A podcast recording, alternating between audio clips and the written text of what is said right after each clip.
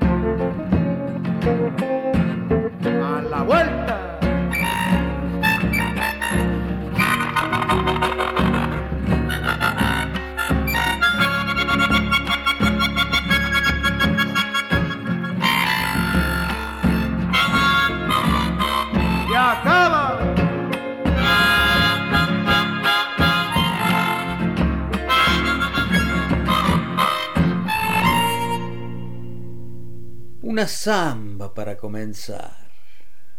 Qué linda samba, ¿eh?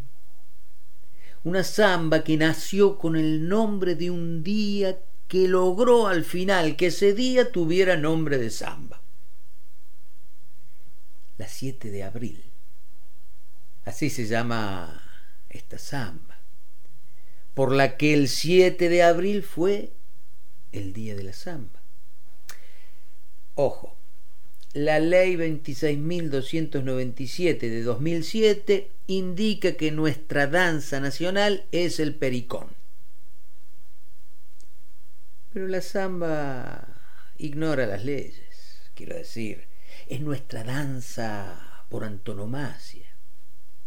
Un repertorio de bellezas la coloca en los lugares más altos de nuestra sensibilidad y de nuestras costumbres.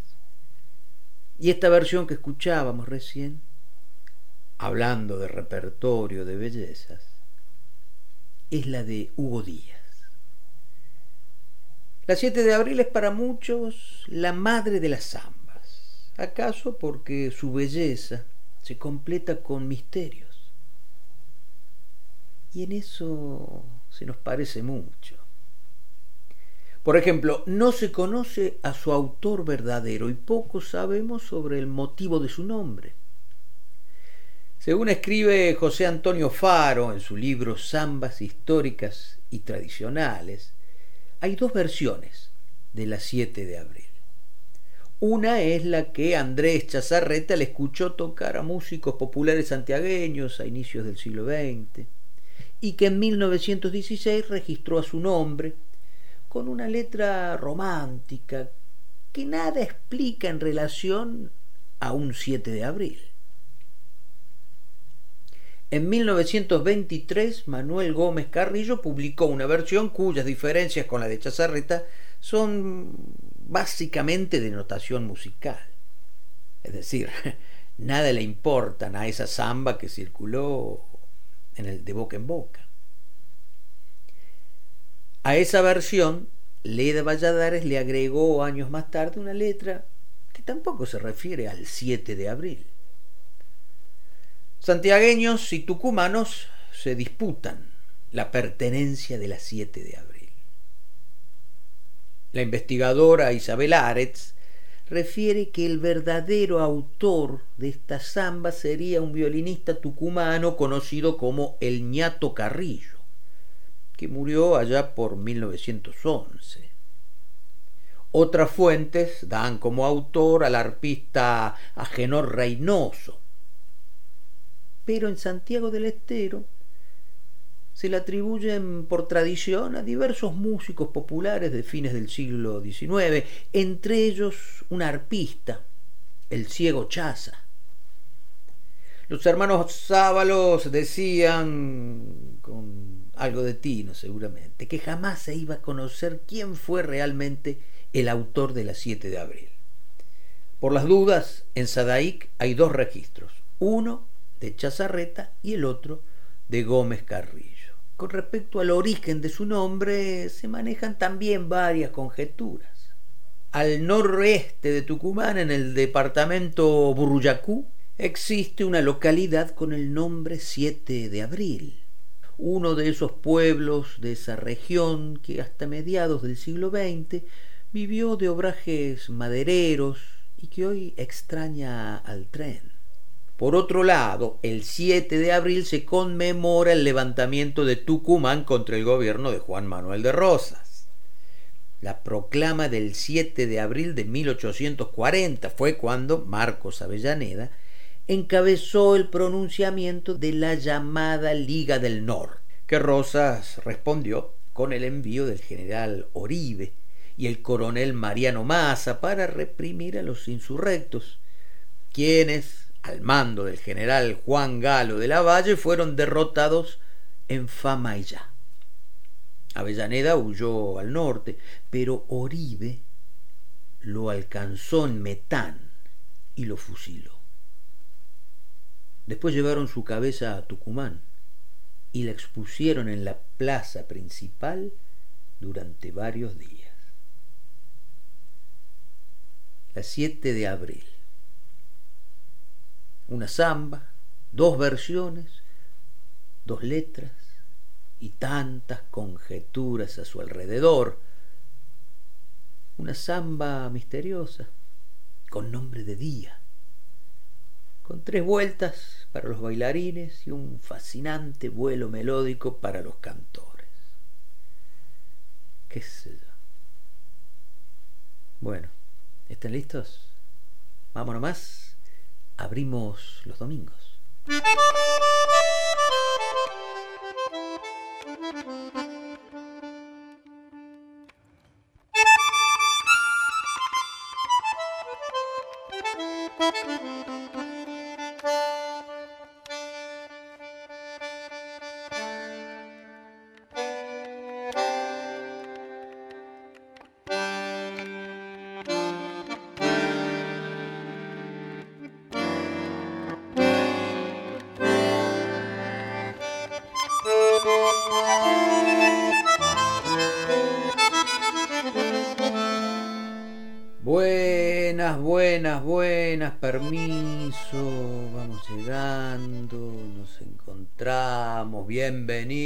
Bien encontrados, bien despertados, bien levantados, bien, aquí otra vez, nosotros temprano y de domingo. Digo nosotros y digo Gisela López, Patricia Brañeiro y quien te habla, Santiago Giordano, los que abrimos los domingos. Y hoy saludándote con una samba, la 7 de abril. Una samba que decíamos nació con el nombre de un día y logró al final que ese día tuviera nombre de samba. Y la escuchábamos en la interpretación de Hugo Díaz, en armónica, claro. Y con Hugo Díaz estaban las guitarras de Pereira, de Caito Díaz, y estaba el bombo de Domingo Cura, el patriarca de los bombistos nuestros, que nació precisamente un 7 de abril en Santiago del Estero. Es decir, esta semana que pasó fue el día de la samba y ese mismo día se cumplía un aniversario del nacimiento de Domingo Cura. Y lo queremos seguir recordando, este enorme músico argentino que tocó con todos, desde Ariel Ramírez, Mercedes Sosa, hasta Lito Nevia, el gato Barbieri, qué sé yo cuántos más pero siempre detrás. Las percusiones están siempre atrás. Y Domingo grabó poco como solista. Hay dos discos de comienzo de la década del 70 que son formidables.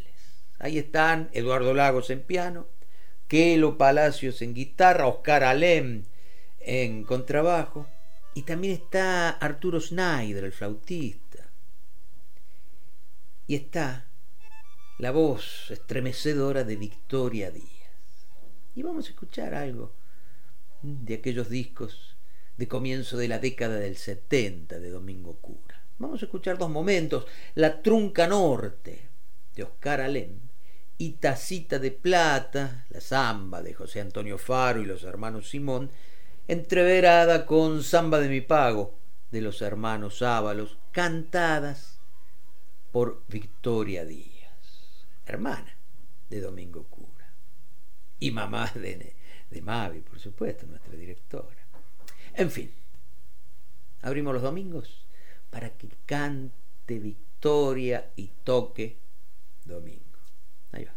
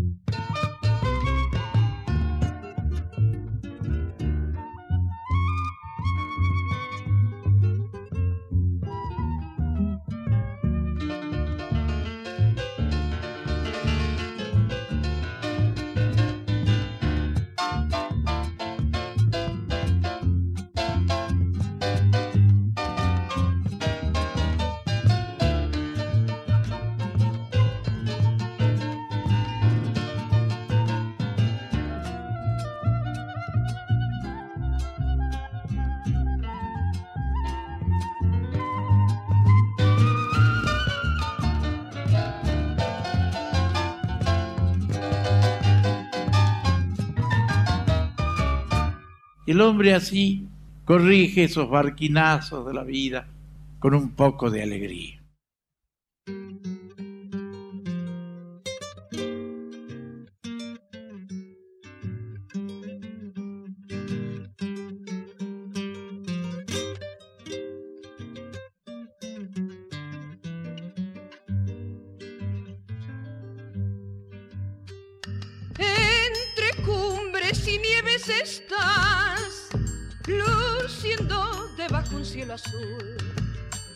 De plata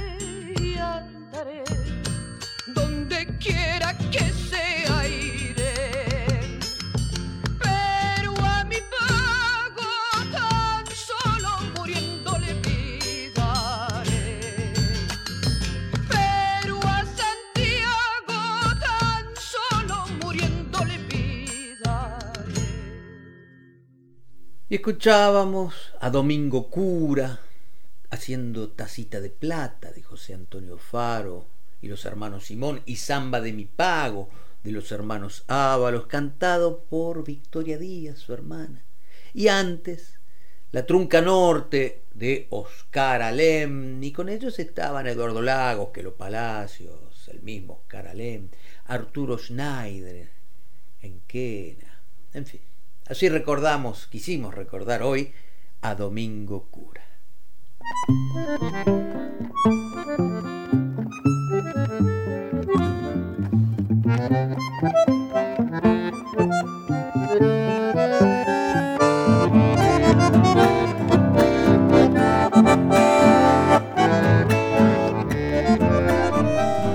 Y abril es el mes de la danza, el 29 es el día de la danza, pero la celebración se extiende por todos estos días y se extiende además más allá del género, de las técnicas, de los ámbitos. Bailar es una de las actividades primordiales del género humano, una forma de comunicación inmediata, formidable, inevitable diría. Y de eso y de otras cosas quisimos hablar hoy con referentes de la danza y así fue que con Patricia Orañairo le mandamos WhatsApp a queridos amigos. Coqui Pajarín Saavedra están desde ya. También le enviamos algunos WhatsApp, a, intercambiamos WhatsApp con Mora Godoy, que es una de las bailarinas y coreógrafas más originales del tango de estos días, provocadora también si se quiere. Y hablamos también con Alicia Furi, que es una bailarina de flamenco, y con Andrea Quinetti, que es la directora artística del ballet contemporáneo del Teatro San Martín, y también hablamos con Iñaki Urlesaga. Y con todo eso armamos una linda mezcla de palabras y música para bailar un buen rato aquí en Abrimos los Domingos.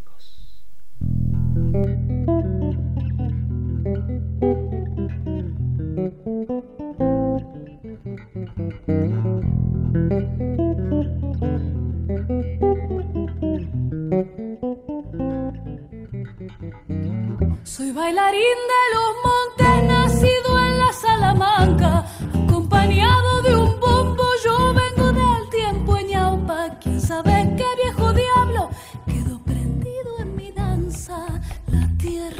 el monte un incendio, presagio de muerte. Lejos retumba un legüero en una nota dolida que quiebre tanto silencio.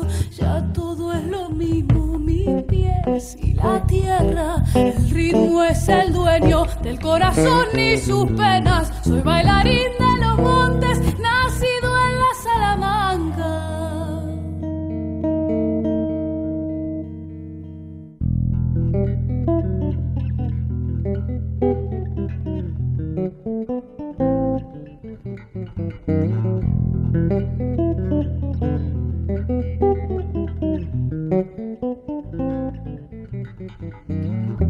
bautizaron los parches en una tarde de enero, girando sobre el salitre viejas mudanzas de fuego. Bailaron todos los diablos como si fuera un infierno. Recuerdos de antaño que nunca se pierden. Detrás de un repique, de lejos siento que vuelven y en contrapunto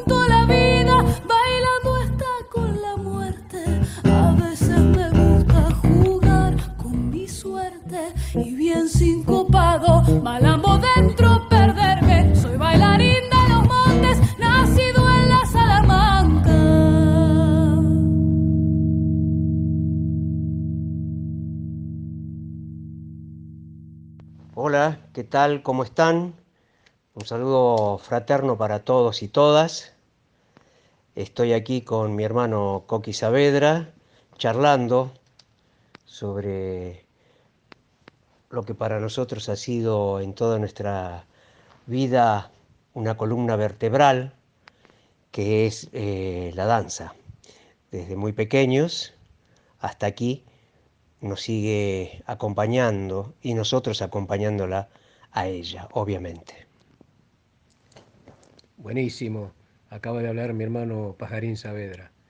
Y sí, eh, la danza en nuestro caso forma parte de nuestra vida de- desde siempre, viene de familia. Y bueno, o sea que hemos tenido la escuela en nuestra propia casa. Y después, por supuesto, eh, en el trajinar, en el tiempo, hemos ido aprendiendo con diferentes personas, estilos, disciplinas. Así que, bueno, es, es nuestra profesión y nuestra vocación y pasión también. Bailar, podemos bailar todos, eso es lo bueno, porque el cuerpo es el instrumento. Es una obviedad más grande que una casa, pero es así, eso es lo fabuloso de, la- de bailar, desde todas las edades, desde los chiquitos, desde que estamos a UPA po- podemos bailar, desde la panza también, este, de nuestra madre. Y bueno, eso es buenísimo, ¿no? Eh, claro, coreografía es otro bailar. Ahí se precisa estudiar, indagar, formarse y no poco. Hay grandes ejemplos en ese sentido en todas las disciplinas de la danza, por suerte. Y la, danza folclórica a la cual nosotros estamos eh, abocados desde siempre y continuamos, eh, tiene una técnica también impresionante. O sea que las otras técnicas sirven, ayudan para solidificar, para afianzar la técnica folclórica que es eh, igual, digamos, de simple y complejo. Así que, bueno, estas palabritas espero que les lleguen muy bien y un abrazo a todos y todas. Yo quisiera agregar algo más en esto a lo que hace referencia Coqui. Me acuerdo ahora, este, al escuchar lo que él está, a lo que se está refiriendo, este, bailar un poema de Armando Tejada Gómez en el Teatro Avenida, un poema dicho por Omar Serazuolo. Me acuerdo que los dos con Coqui bailamos sobre eso, una idea que surgió cuando nos hemos reunido con la gente que organizaba este evento, un evento muy particular, Este, quiere decir que allí las ideas, lo creativo, tiene que ponerse a la par de las expresiones artísticas, obviamente. En ese sentido estamos atravesando un momento muy, muy complejo. En este momento todo ha sido a través de la pandemia que nos ha condicionado enormemente. Es muy difícil en este momento bailar en comunidad, pero nosotros lo estamos intentando, dando clases virtuales. Lo virtual ha llegado para quedarse. Estamos intentando, haciendo ese intento, porque nos parece que es importante comunicarnos, que no falte esa comunicación, que nunca va a suplir a lo presencial, pero sí nos sirve de comunicación con el alumnado, ya que ellos nos han, en todo, muchos meses, nos han ido preguntando si nosotros íbamos a hacer clases virtuales y todo eso. Al punto tal, es tan importante esto, que me parece que mm, esto de lo virtual ya sabemos que vino para quedarse desde hace muchos años, pero en este tipo de relacionarse nos parece que este es un gran momento como para poder aprovechar este momento y que nos puede dar, como a nosotros nos está dando, muchísima sorpresa en la comunicación. O sea, no solamente aquí en nuestro país, sino también en el, resto de Latinoamérica y, e inclusive en Europa. Eso por un lado. Y por otro lado, la danza tiene ese aspecto que de lo efímero, que comienza y termina allí en ese momento y se difumina en el aire, pero mm, por lo tanto lo hace un poco más complejo al hecho de, la, de bajarla a, una cosa mucho más real que es los derechos de autor, cobrar por ello y todo eso. Pero se está mm, intentando desde hace ya varios años de que haya una ley de danza a la cual nosotros venimos apoyando desde hace desde que arrancó este movimiento y ojalá que en algún momento vea la luz del día o de la noche o de la tarde, no importa en qué momento, pero que aparezca esa cuestión tan importante para las generaciones que vienen sobre todo. Un gran saludo a todas y todos, este, Patricia Brañeiro, Santiago Giordano y toda la audiencia de nuestra querida Radio Nacional.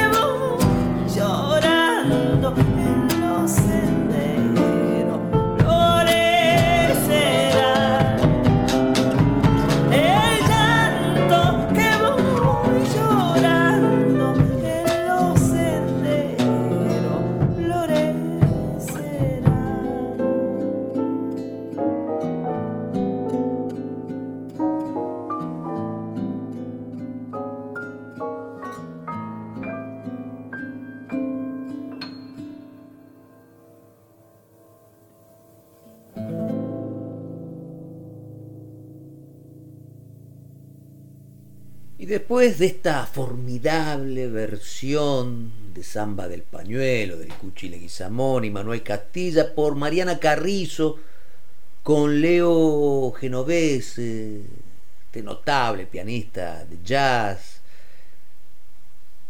Pasemos al tango. Y la recibamos a Mora Godoy, decíamos una de las grandes bailarinas y coreógrafas de estos tiempos en materia de tango. Y lo primero que se nos ocurre preguntarle es, Mora, ¿cómo anda el tango?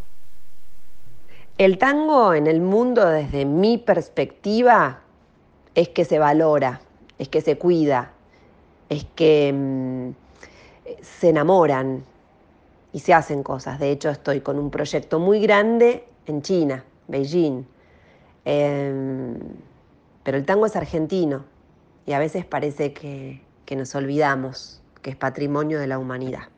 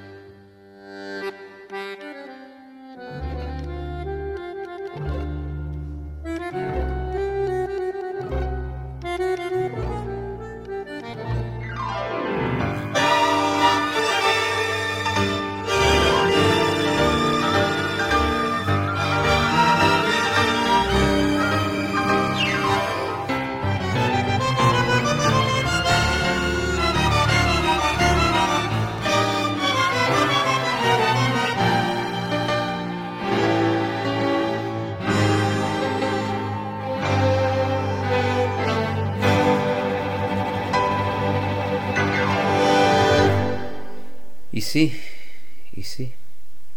Chimore, ¿y cuál es la diferencia entre un baile y una coreografía? Y la diferencia entre baile y coreografía son totalmente opuestas. Uno puede ser bailarín y no coreógrafo o puede ser coreógrafo y no bailarín. No necesariamente tienen que ir de la mano, aunque en el tango los bailarines generalmente somos nuestros propios coreógrafos porque adaptamos o hacemos pasos que nos queden cómodos y cada pareja de baile em, tiene su estilo y tiene su dinámica, tiene su técnica, tiene su altura, tiene su peso. Entonces, es normal que, que nos coreografiemos.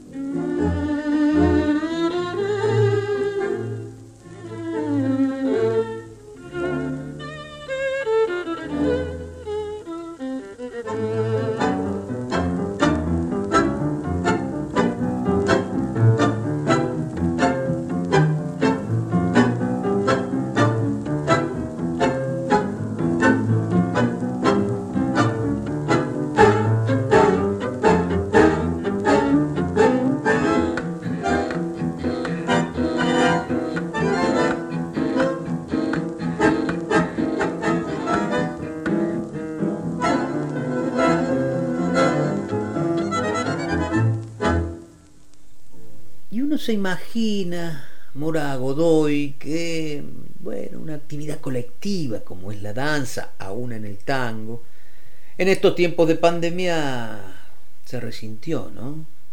Siempre, eh, de alguna manera, hemos trabajado muy solos y con una pasión desmesurada.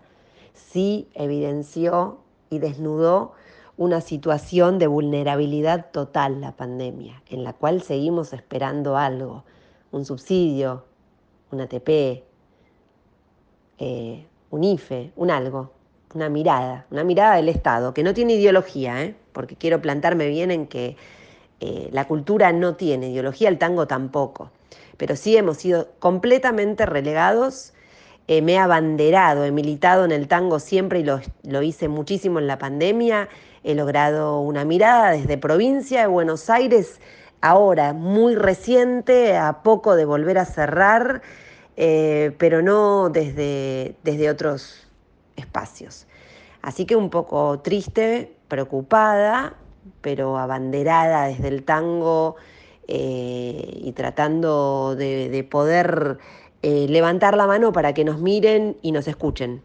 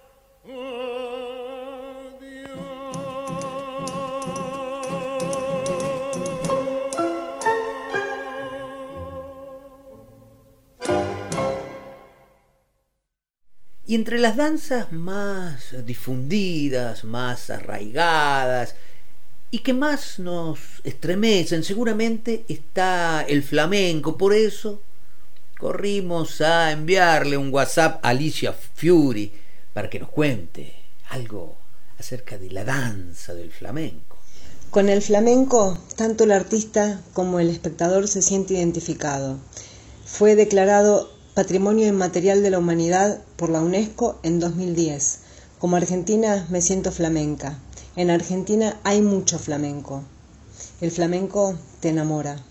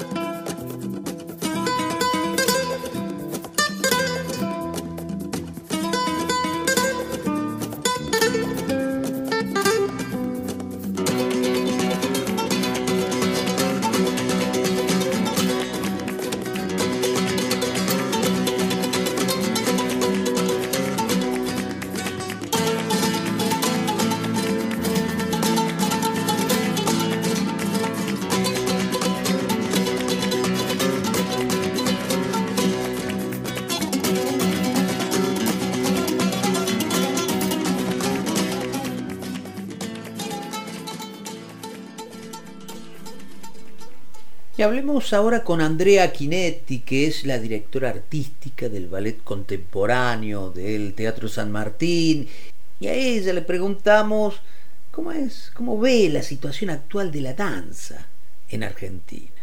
Eh, a mí me parece que la Argentina en, todo su territorio eh, tiene mucha danza, solamente contemporánea ni clásica, sino folclórica, eh, española.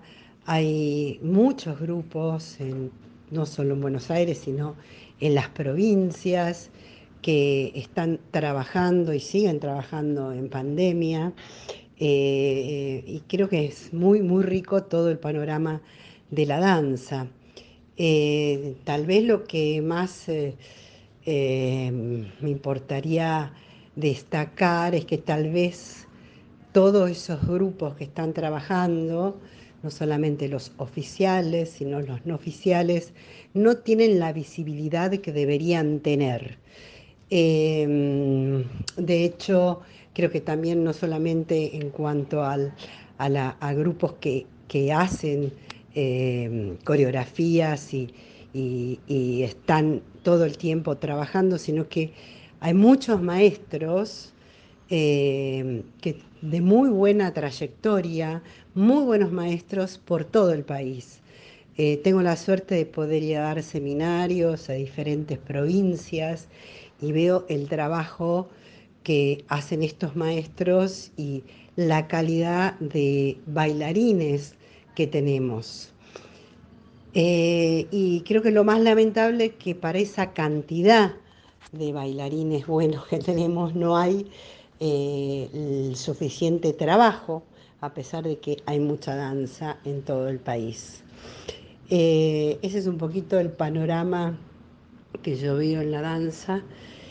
creo que también tiene que ver con algo cultural y social que en otros países está más desarrollado y aquí no. Eh, entonces me parece que también hay que trabajar sobre ese tema, ¿no? Cómo llevar la danza a diferentes puntos y poder llegar a, todo el país con los diferentes estilos de la danza para que todos puedan eh, realmente aprovechar eh, este ah, modo cultural ¿no? que tiene que ver el estar unidos a partir de una misma música, un mismo baile. Eh, bueno, post pandemia no puedo decir nada porque aún estamos en pandemia y lo que sí veo que en pandemia todos seguimos trabajando como podemos, eh, luchando por eh, seguir moviéndonos, curándonos con el movimiento y creo que somos esenciales. El arte es esencial y debe continuar en, esta situación. Y recién se lo preguntábamos a Mora Godoy y ahora nos parece interesante preguntarle a Andrea Quinetti desde otro lugar qué nos dice acerca de las diferencias posibles, si es que las hay, entre un baile y una coreografía. En cuanto a la diferencia entre baile y coreografía, yo creo que eh, la coreografía es un conjunto pautado de pasos, figuras y movimientos de un baile o una danza. Eh, el arte y la técnica de componer y dirigir bailes y la danza en general, ¿no? Eh, hacen una coreografía. Creo que cuando uno está bailando, está creando una coreografía. Creo que cuando uno está haciendo un desplazamiento en ese escenario, está produciendo una coreografía. Eh, creo que los regías en coreografía, creo que, que, no solamente el coreógrafo está haciendo eh, pasos para hacer una coreografía, el baile en sí me parece que ya es una coreografía. Eh, así que me parece que por ahí no, digamos, no, no, le veo la diferencia. Uno está bailando y produciendo eh, un dibujo en el espacio y creando una coreografía.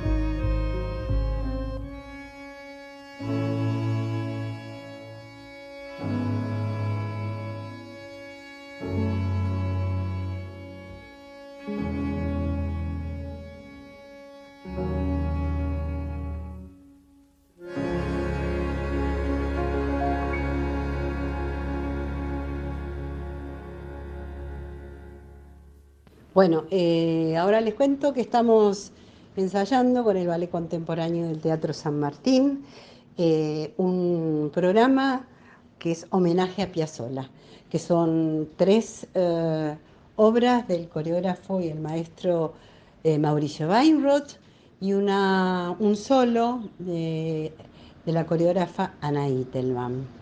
de Mauricio Weinroth estamos, vamos a estrenar Libertango, eh, cuatro estaciones y también un dúo de una, de una obra que se llama eh, La música de escualo de, de Piazzolla. Eh, así que bueno, esperamos que los esperamos a todos, esperamos que lo disfruten, esperamos poder estrenarlo muy pronto, creo que a fin de mes, si todo sale bien, estaremos nuevamente en la sala Martín Coronado con todos los protocolos para poder disfrutar de este eh, maravilloso espectáculo.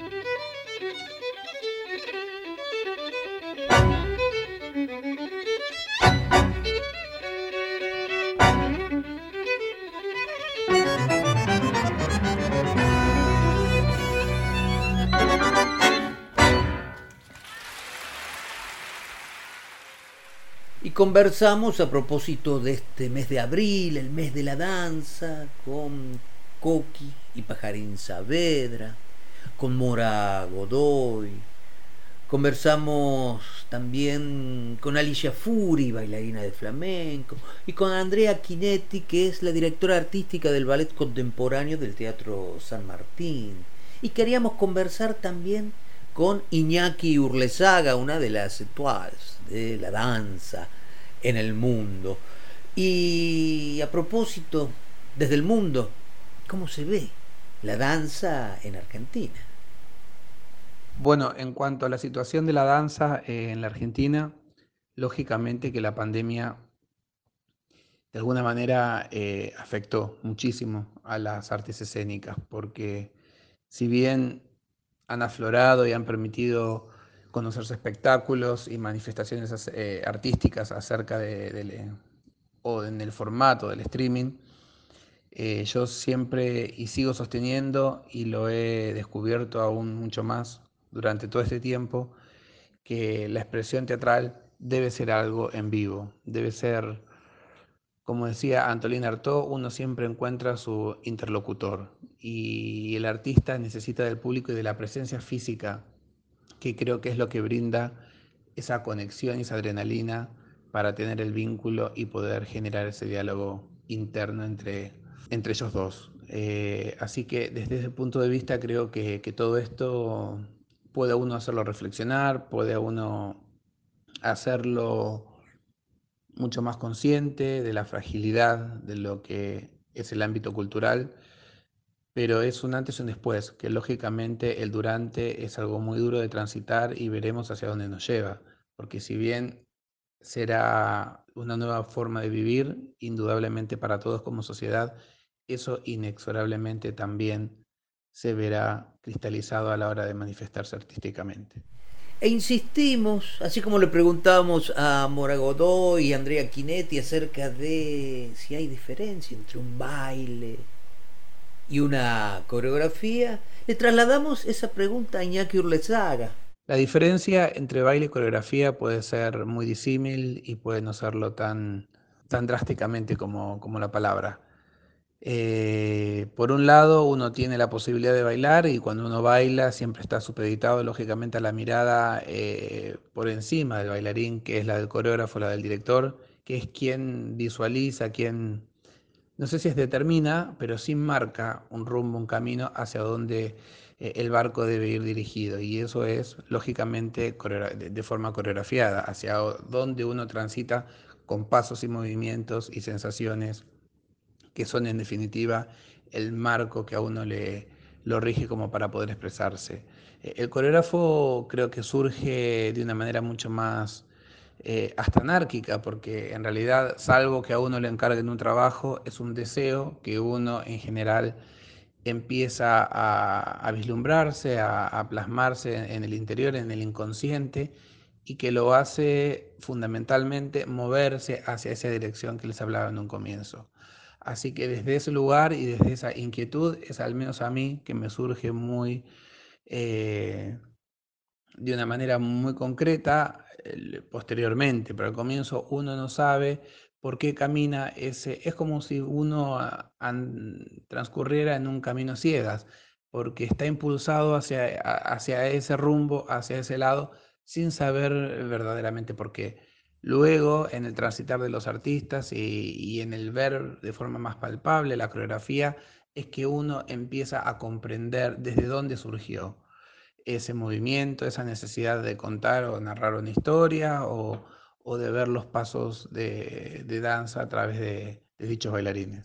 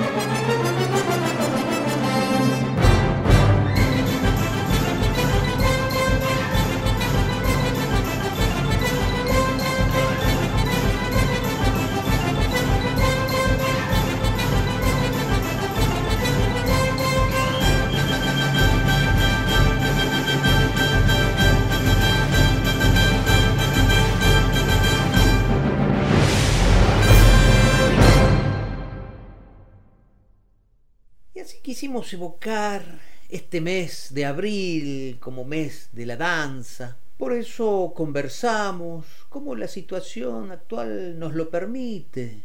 A través de WhatsApp va, WhatsApp viene. Conversamos con Coqui y Pajarín Saavedra, con Mora Godoy, con Alicia Furi, con Andrea Quinetti, con Iñaki Urlesaga, y entre charla y charla armamos un bloque como nos gusta hacer en Abrimos los Domingos, con mucha música también, y así escuchamos Bailarín de los Montes de Peteco Carabajal por Micaela Vita y Willy González. La Zamba del Pañuelo de Leguizamón y Castilla por Mariana Carrizo y Leo Genovese. Osvaldo Piro y su orquesta nos ofrecieron Danzarín de Julián Plaza, Negracha de y por Osvaldo Pugliese estuvo también. Mariano Mores, su orquesta lírica, con Carlos Acuña cantando, ofrecían Adiós Pampa Mía. Almoraima, Bulerías de Paco de Lucía también, Romance del Diablo y Escualo de Astor Piazzolla y terminábamos con la música de Alberto Ginastera y el Malambo, la última danza del ballet estancias. Así, así pasamos la tarde del domingo charlando, escuchando música, recordando, evocando, en fin. Así vamos.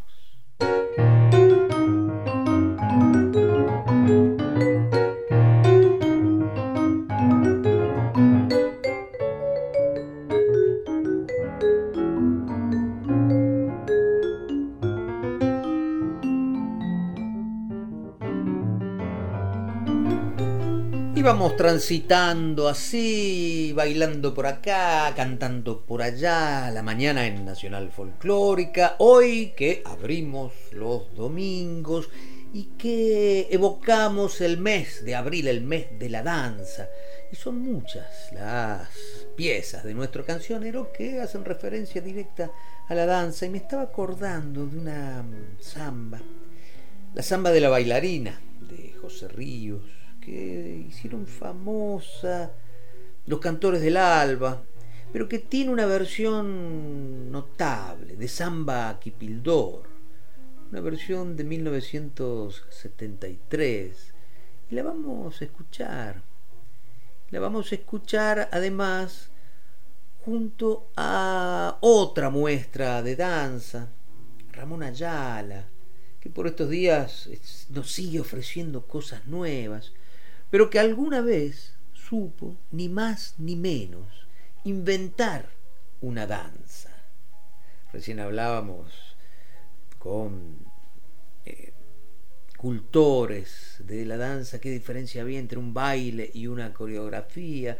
Bueno, Ramón Ayala inventó el gualambao y lo vamos a escuchar por él, su explicación, poética, claro, y una canción que llama El Gualambao, donde está así, donde se revelan los arcanos de esta danza cautivante, avasallante, como es la tierra de misiones.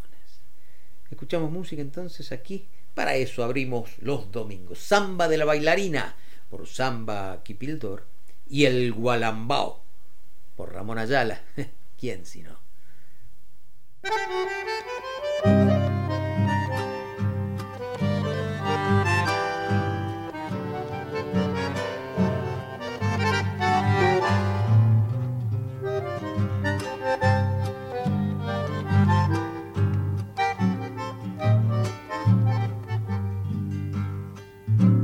Adentro. Quiero bailar mi samba con el pañuelo que te robé. Y andar tras tu pollera la noche entera buscándote. Y andar tras tu pollera la noche entera buscando ¿Qué tienen tus enaguas que cuando bailo juntito a ti siento como si andara una cosa rara dentro de mí. Siento como si andara una cosa rara dentro de mí. A la vuelta. Suena en la medianoche una guitarra y un bandoneón. Vieras como palpita en la zambita mi corazón. Vieras como palpita en la zambita mi corazón.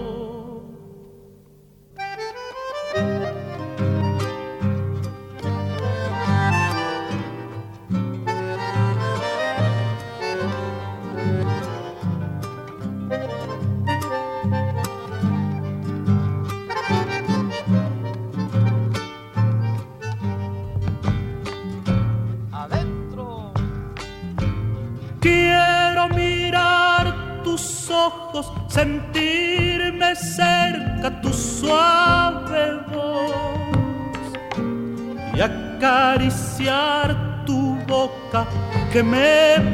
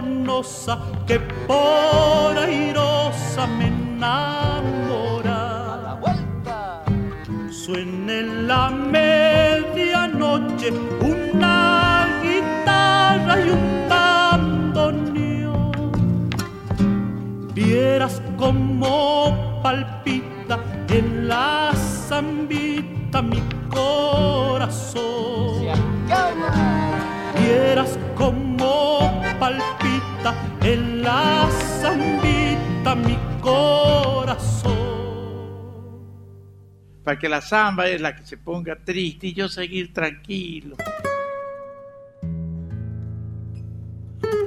Verde Paraná, verde silencio. El Urutaú canta en lo hondo. Hablan los cristales del arroyo.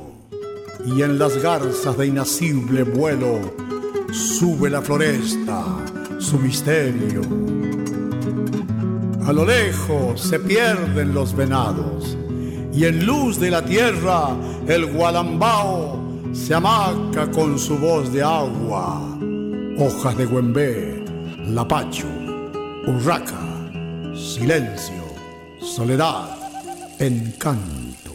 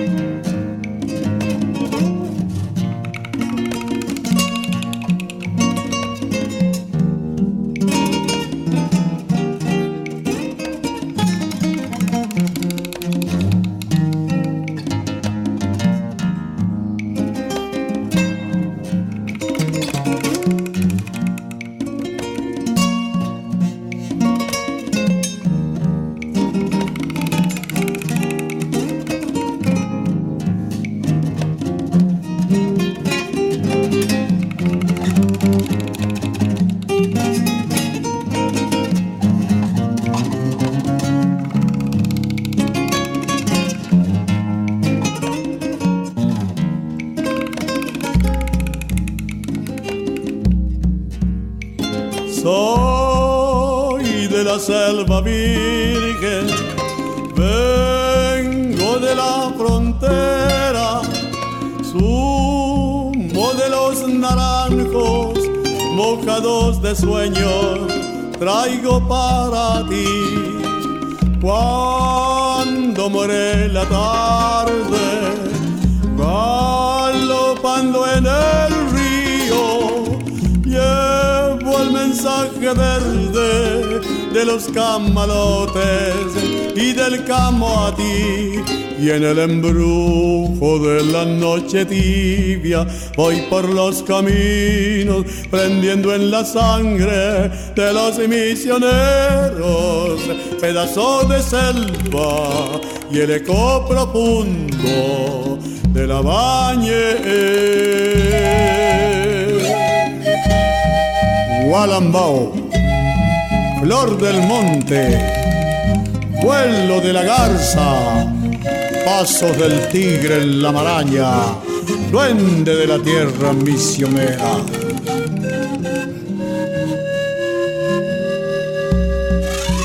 Sordo tronar del monte, rumbo a las cataratas, mil pájaros de espuma besando la tierra que me vio nacer.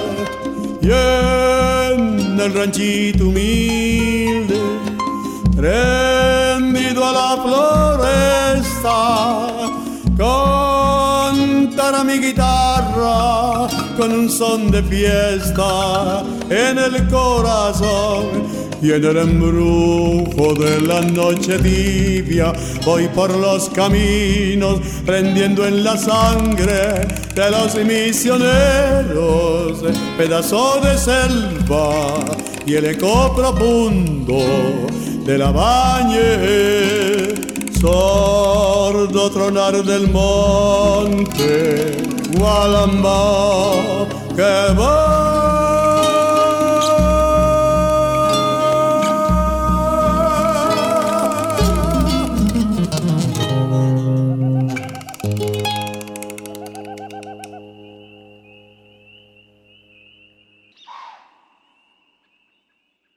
Y así escuchábamos a Ramón Ayala, que nos traía su Gualambao, y antes Samba Kipildor ofrecía Samba de la bailarina, de José Ríos.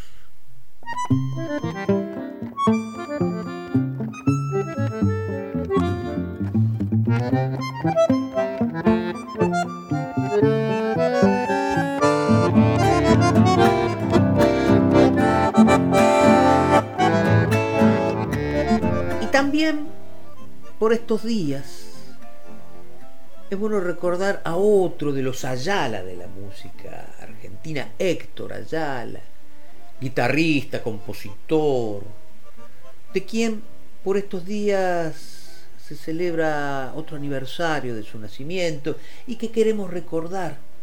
Y por eso Gisela López preparó para esta mañana de domingo un relato al que le fuimos poniendo música y armando así un bloque para recordar a Héctor Ayala. Y elegí la música de la serie americana de Héctor Ayala, que en estos años ha tenido una excelente versión del guitarrista argentino, radicado desde, hace mucho en Francia, Roberto Ausel. Así que mm, con Gisela López, con Roberto Ausel, con la guitarra arriba, recordamos a Héctor Ayala.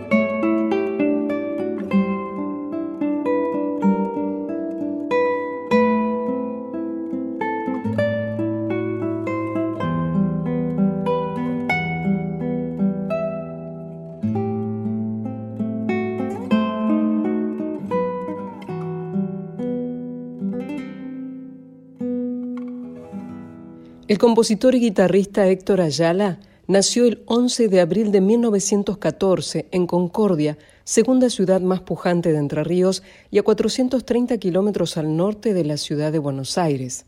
Y fue allá donde Ayala inició sus pasos en la música, ya junto a su guitarra, compañera inseparable.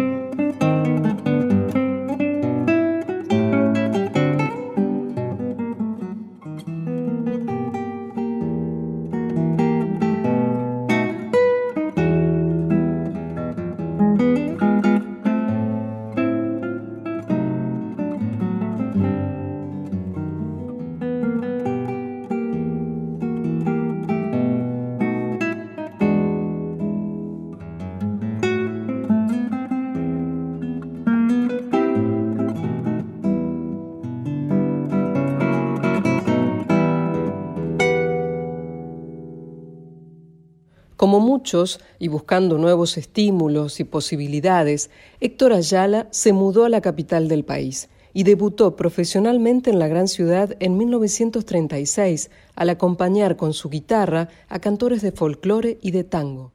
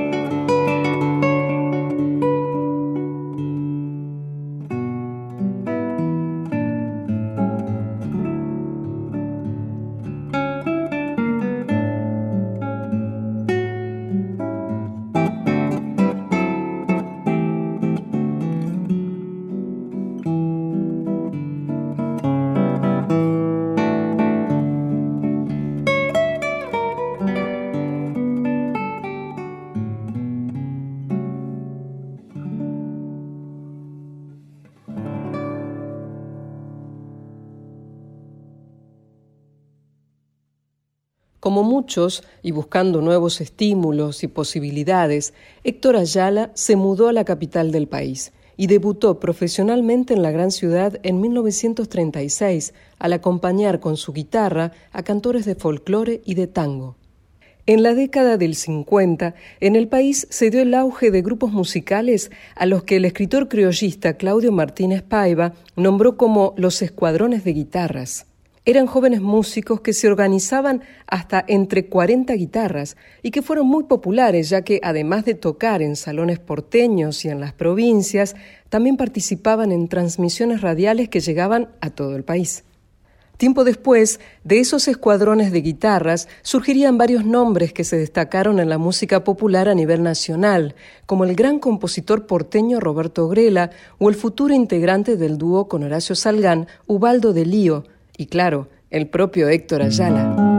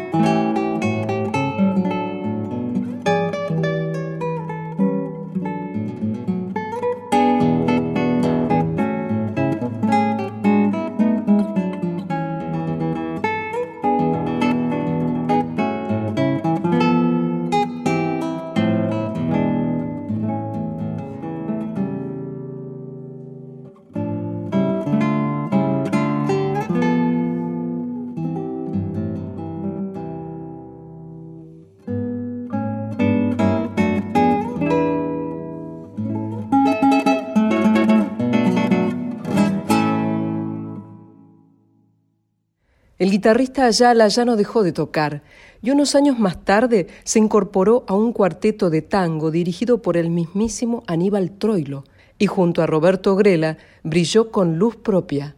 Don Héctor Ayala nacía un día como hoy, pero de 1914, y en toda su vida de compositor creó innumerables obras para guitarra y también métodos didácticos para enseñar guitarra. Y en su inspiración no solo hubo folclore argentino, sino también compuso obras que destacaron las raíces musicales de países hermanos.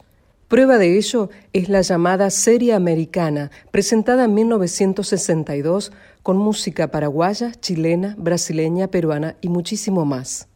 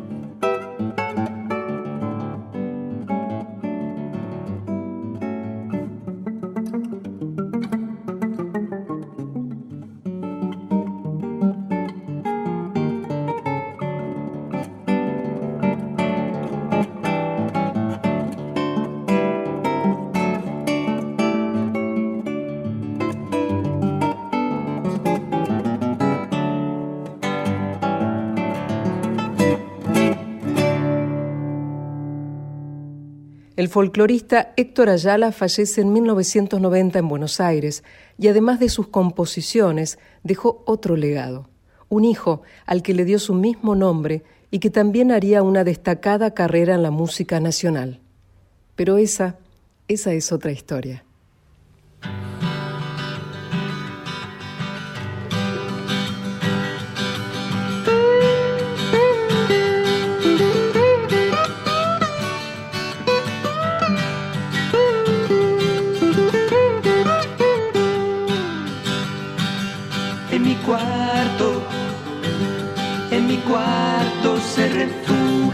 Heridas que me han hecho, que me han hecho los golpes de la vida.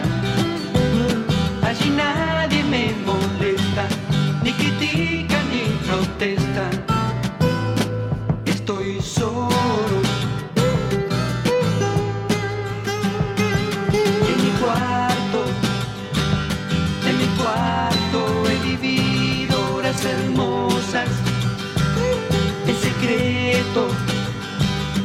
Secreto, aventuras amorosas. Cuando mis padres viajaban,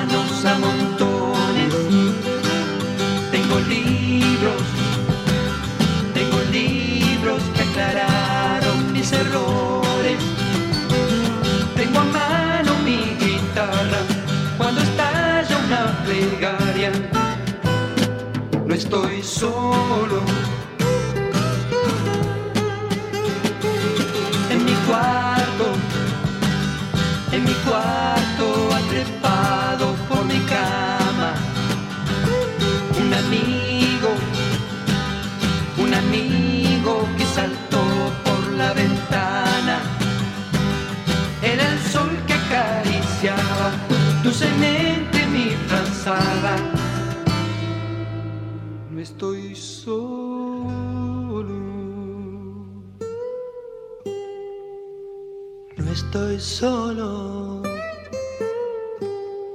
No estoy solo.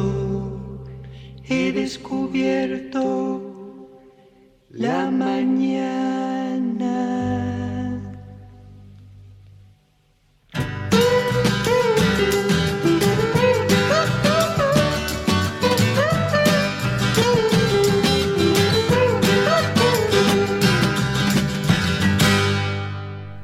Y así con Gisela López quisimos recordar a Héctor Ayala.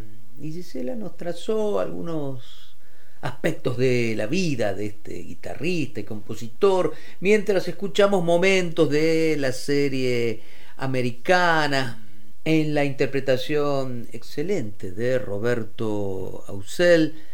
Y al final, por supuesto, Gisela hizo mención a la descendencia de Ayala, Héctor Ayala, mm, Héctor Ayala hijo, que con Eduardo Facio formó el dúo Vivencia y enseguida me vino a la mente, como a muchos de ustedes imagino, aquella canción Mi cuarto.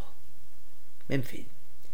Vamos llegando al final de la mañana, pero todavía tenemos algunas cositas más. Quédate, que acá abrimos los domingos.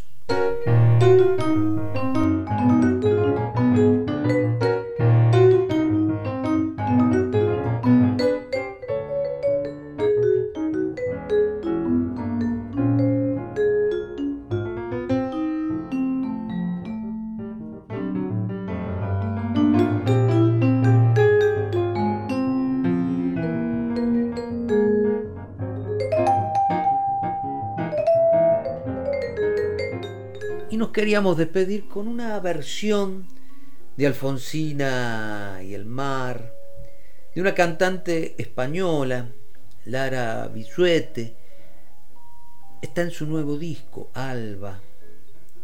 Lara Bisuete está ligada a, a ese universo amplio que podríamos llamar el jazz, que desde hace tiempo ha incorporado la samba de Ariel Ramírez y Félix Luna entre lo que se llaman los estándares, las obras sobre las cuales es posible improvisarlas y que siempre están listas, son obras del repertorio ya del jazz. Y Lara Bisuete ha hecho su versión y queríamos compartirla para terminar esta mañana de domingo, como una prueba de hasta dónde llegan nuestras canciones, cuando se las abre, cuando se les abre la jaula y salen volando.